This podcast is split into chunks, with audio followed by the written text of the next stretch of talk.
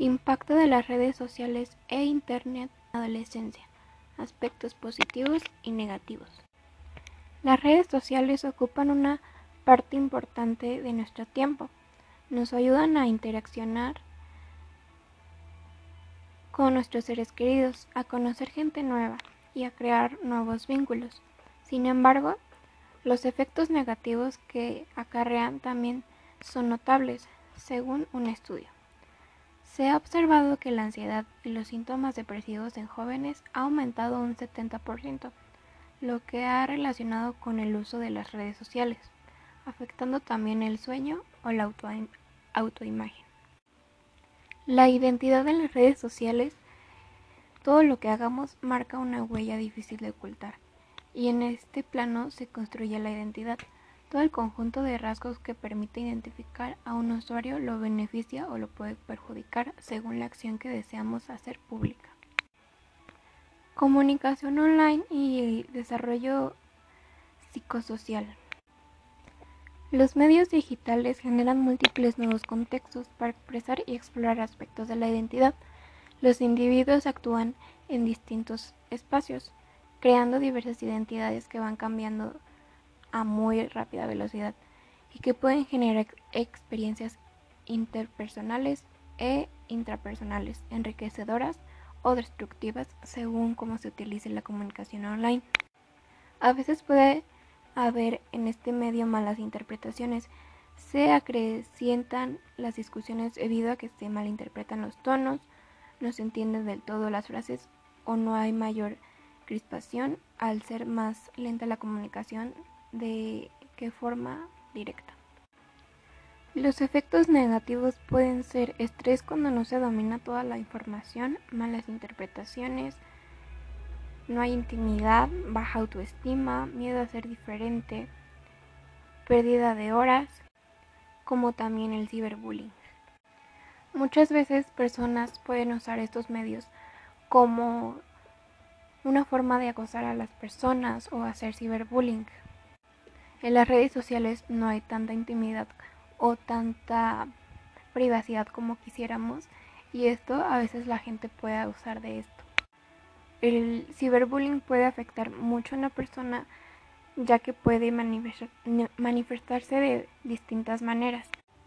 Publicar en internet una imagen, video o memes o datos privados y cualquier información que pueda perjudicar o avergonzar a alguien o hacerse pasar por otra persona creando un perfil falso, ya que sea para exponer aspectos privados de ella o agredir a terceros, entre otros. Es importante tener también en cuenta que pueden pasar estas cosas y tomar la seriedad que tiene que tener para resolver estos problemas. Y pedir ayuda, ya que puede generar un equipo de trabajo que investigue, detenga, sancione y repare. También existe el sexting. Es una forma de compartir imágenes de tipo sexual o personal o de otros por medios de internet, corriendo el riesgo de que una vez que las puedas subir o puedas compartir ya no va a quedar en, en tu control y puede ser que puedan ser vistas vistas sin tu permiso. Y así queda expuesta la mirada pública. Y también pueden existir consecuencias a corto o largo plazo. También en las redes sociales puede igual existir la amistad, pero no amistad de la que quisiéramos tener. Un abusador puede pasarse por otro joven y se puede ganar la confianza de otra persona haciéndose pasar por alguien de su misma edad cuando realmente no es alguien de su misma edad, sino alguien mayor que a lo mejor tiene malas intenciones. Así abusando de la confianza del joven para sacarle la información que necesita. También existe la ciberadicción o conducta adictiva a Internet. Se define como la pérdida de control sobre el uso del Internet.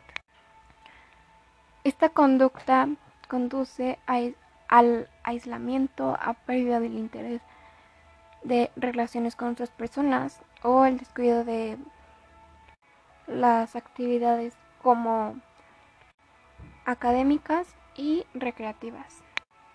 Esto puede afectar a tu persona, ya que puede, puede descuidar tu higiene personal y puedes aislarte tanto que simplemente te vas para aislarte de la realidad.